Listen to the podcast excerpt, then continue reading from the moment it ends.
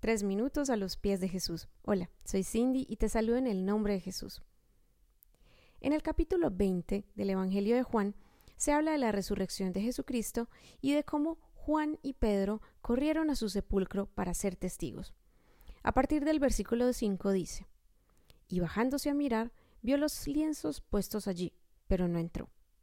Luego llegó Simón Pedro tras él y entró en el sepulcro, y vio los lienzos puestos allí, y el sudario que había estado sobre la cabeza de Jesús, no puesto con los lienzos, sino enrollado en un lugar aparte.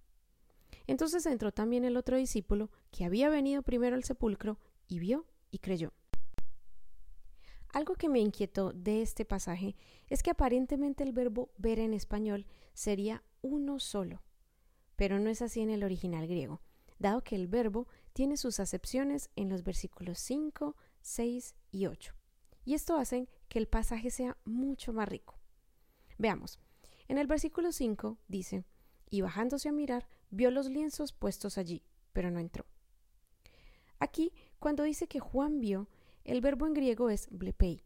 Esto significa ver así nomás, una mirada sin atención ninguna. Notemos que él no entró. En el versículo 6 dice, Luego llegó Simón Pedro tras él y entró en el sepulcro y vio los lienzos puestos allí. En este Pedro, cuando vio, el verbo utilizado es teorei. Esto quiere decir ver para observar bien, contemplar, poniendo todos los sentidos. Esta es la razón por la cual está poniendo su mano entre los lienzos enrollados con forma de cuerpo, tal como había sido enrollado sobre el cuerpo de Cristo y su cabeza. Notemos que la palabra enrollado en griego aquí quiere decir enrollado con forma de cuerpo. Ahora en el versículo 8 que dice, entonces entró también el otro discípulo que había venido primero al sepulcro y vio y creyó.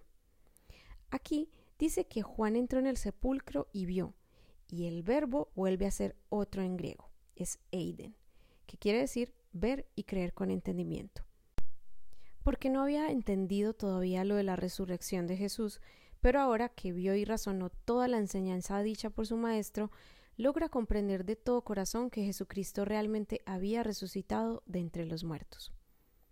¿No te parece maravilloso el sentido de estos tres verbos para ver cuánta riqueza y cuánta fuerza tiene cada uno en este pasaje? Juan vio así nomás y entró. Pedro entró y vio observando muy bien, pero Juan entra de nuevo y observando muy bien, esta vez razonando con toda la enseñanza de Jesús, logra ver y creer.